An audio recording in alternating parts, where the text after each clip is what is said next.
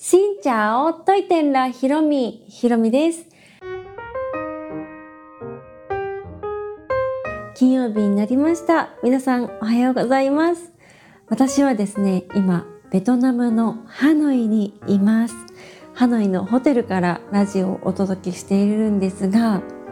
今日はですね、ハノイのこう観光のモデルコースを撮影してきました。そのお話について、ハノイの街についてお話をしようと思います。まず、2023年2月現在のハノイは確実に去年より盛り上がってきました。コロナ前に戻ってきたっていう表現が正しいかと思うんですけど、前に旧市街あたりを散策した歩いて散策したのが去年の7月ですかね。11月もハノイ来たんですけどあのさらっと電動カーで旧市街とか回っただけだったのでじっくり歩いてみたのは去年の夏以来なんですけど去年の夏は歩いても楽しいんですけどやっぱシャッターが降りてるお店が多いのがすごい気になっていました。ですけど今ね歩いた感じはもうシャッターのお店がほとんど、まあないことはないですけど、ほとんど上がっているし、もうコロナ禍を経てお店のね、入れ替わりもたくさんあっただろうし、これから新しいお店に変わるっていうところが内装工事とか、まあ、内装工事って言ったらこう、何こうかっこいい感じですけど、みんなペンキ塗ってる感じ。手作りでなんか作って棚とかどんどんどんどん言いながら作っているような感じのところがたくさんありました。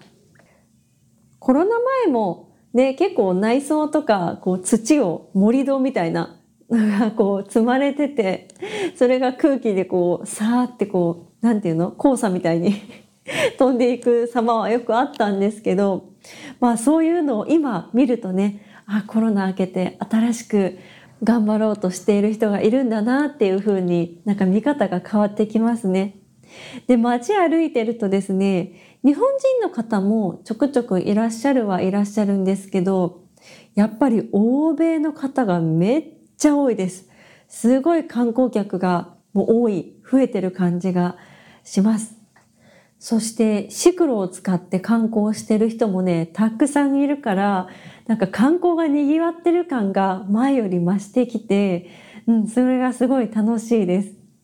で、今日回ったコースは YouTube でね、このハノイの観光についてのこう1日でどれぐらい巡れるかみたいなのを参考になればと思ってまとめようと思ってるんですけど、まあネタバレっちゃネタバレなんですけど、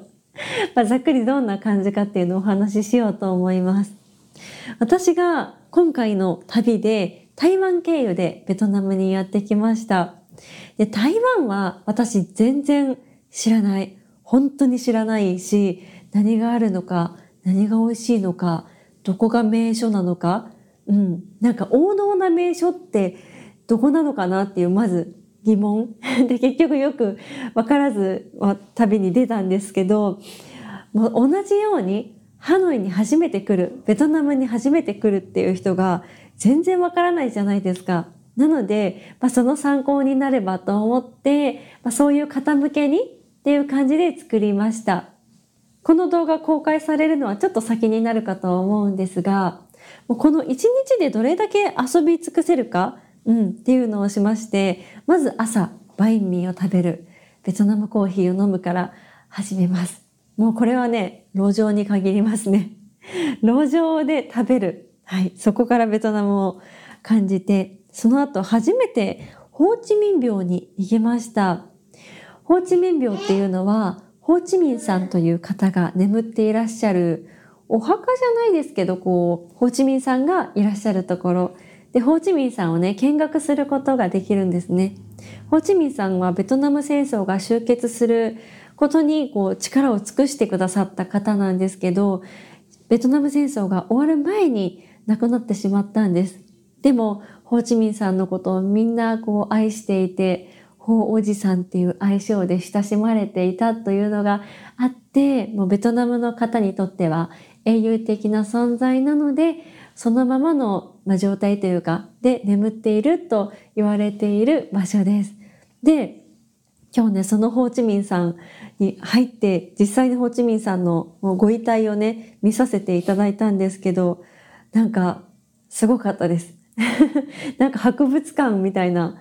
感じになってて、本当にご遺体のね、周りをちょこっと回って見て終わりっていうだけなんですけど、そこ回る時も結構厳しいっていうか、うん、服装もあの禁止のものがあったりとか、もちろん写真撮影とかはできないし、立ち止まってもいけないっていう、なんか警備の人もね、たくさんいらっしゃって、で、多分銃とかね、持っていらっしゃるからなんか、こっちも身が引き締まる感じでした。まあそんな感じで、ホーチミンさんを見に行って、まずはベトナムが、今のベトナムがどういう歴史をたどってきたのかっていうのを肌で感じれる場所かなと思ってホーチミン廟行きました。その後は、オバマブンチャー。もう皆さんね、知ってる方は知っている、ブンチャーハノイというとっても美味しいベトナム料理です。昔、オバマさんが大統領だった時代にベトナムに訪れて、このブンチャーを食べたフォンリエンというお店があるんですけど、今ではオバマブンチャーで伝わるぐらい、もうオバマの行ったブンチャーっていうことで、オバマコンボっていうメニューもあるお店です。そこでブンチャーをいただきまして、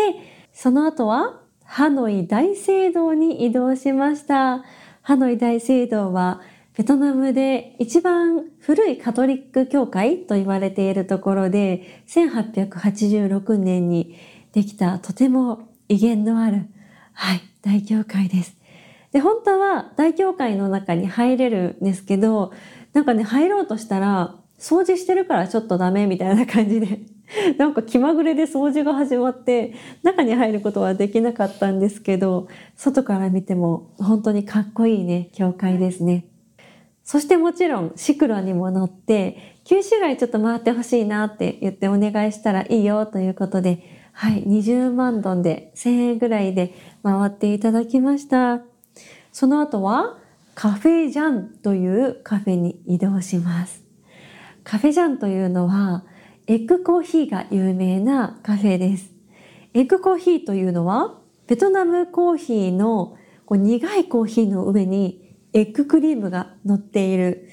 コーヒーです。うん。エッグクリームは卵で作られているんですけど、そのクリームすごい甘くって、プリンみたいな感じのふわふわなクリームが乗っているのでもはやコーヒーというかスイーツみたいな感じで飲める飲み物です。私エッグコーヒー大好きで、はい、カフェジャンは発祥の店と言われているのでとても人気なところですね。でそこに行きましてその後はマッサージを受けに行きました。旧市街にはたくさんマッサージ屋さんあるんですけど結構メニューが同じというかうん、みんな相場でこう合わせているのか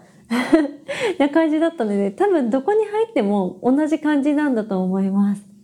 私はホットストーンを乗せてもらってあのボディマッサージをしていただきました。めっちゃお姉さんがねもう指圧がめっちゃ強くって すごい強くって体軽くなるところかこう揉み返しみたいな感じですけどでも確実にこう体が生き返った気がするので結構ねこう遊び回って歩き回って疲れたっていう時はマッサージに行って疲れを癒すのがねいいと思います。そして夜になったらまた美味しいベトナム料理を食べに出かけます。今回紹介したのはバインコーンのお店にしました。ベトナム料理といったらフォーとか春巻きとかそういうとこだと思うんですけどバインコーンってなかなかね日本じゃこう選ばない食べるこうきっかけがないような料理だけどとっても美味しいからと思ってベトナムの蒸し春巻きと言われているバインコーン初めてバインコーンを食べた時にえこれ美味しいって思ったお店をね紹介しましたでその後に今日の締めはビアホイということで、まそんな一日をね、紹介する動画を作りました。で今日回ってみて思ったのがですね、ま今日回ったルートがそんなにこう近くない。めっちゃ遠いわけではないけど、タクシー使ったらすぐ行けるようなところなんですけど、移動はほとんどグラブタクシーとかゴジェックタクシーを使っていきました。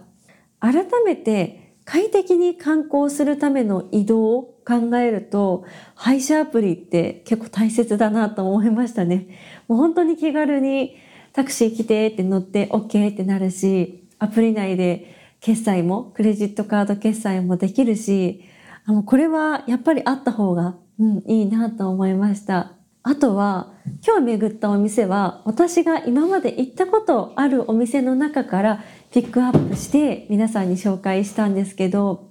前来た時より確実にどのお店も値上がってました、うん、結構値上がってましたね。例えばオバマ文茶なんかは文茶と揚げ春巻きとビールのセットが前来た時は9万ドンだったんですけど今日行ったら12万ドンに上がっていました。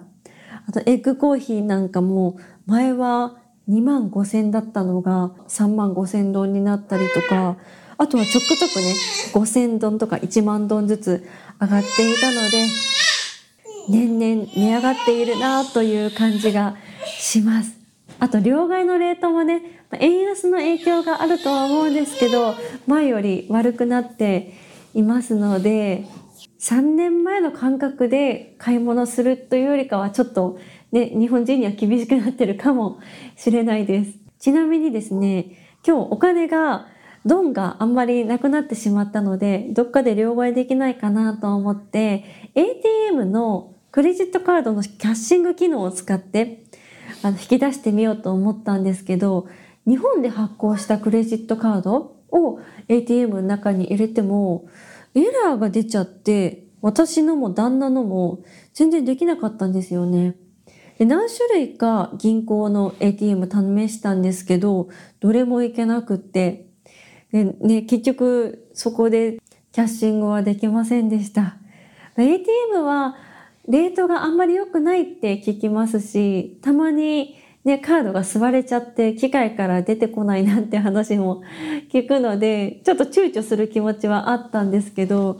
で、日本発行のカードはやっぱ気まぐれでできたりできなかったりするのかなって思って、どうしようと思ってたら、旅行代理店を見つけて、そこにね、 exchange って書いてるから、ここで両替してもらおうと思って、ちょっとお姉さんをね、訪ねてみたんです。そしたら、お姉さんにね、1万円っていくらになるの？って聞いたら、640万ドンだよって言われて、ええみたいな。いや、違うでしょ間違ってるよね。ちょっと違うよねって言ったら、うん、うん、だって1万円でしょ？だから640万ドンあげるよって言われて、さすがにそれはちょっと、ね、ちょっとお姉さん、もう一回確認してって言ったら、なんかボスらしき人に電話して、それで顔がはっ！ってなってオーマイガーみたいになってああ危ない危ないみたいな 感じで結局170万ドンになりました。コロナ前のレートはだいたい200万ドンとかすごいいい時は1万円が213万ドンになった時があるんですけど今は空港だと175とか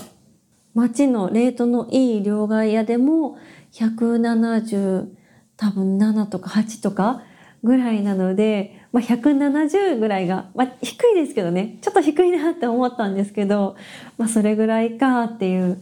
感じ、うん。まあ、640万ドンでそこでもらっちゃったら、ね、3万円分？もうちょっと？ぐらいになっちゃうので、さすがにね、お姉さん、お姉さん大変なことになると思って、はい、未然に防ぎました。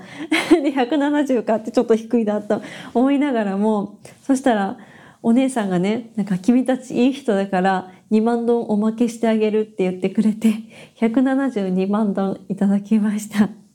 ちゃんとした両替所よりも、レートは悪いですけど、現金なくなってどうしようっていう不安とか、まあ、そういうのに比べたら全然両替させてもらえてよかったなと思うので、はいまあ、そういうところもね両替として使えるっていうのを、まあ、この動画の中に含めながら皆さんにお伝えしようかなと思っています。そんな感じで今日は一日動画を撮っておりました。次回の月曜日の配信の時にはもう次の都市にいると思いますそこはまだ私行ったことなくっていつか行きたいなと思っていたところだったのではいそこも楽しみにしていただけたらと思います。というわけで今日はハノイの観光の撮影について今のハノイの街についてお届けをしました。この配信は毎週月水金各種ポッドキャストとスタンド FM で配信をしています。日々の出来事やベトナム旅行についてまた皆さんからいただいたお便りについてもお答えをしています。お便りフォームからスタンド FM の方はレターから質問やメッセージこんなことお話ししてほしいなど送っていただけたら嬉しいです。それではまた次の配信でお会いしましょう。変がプライ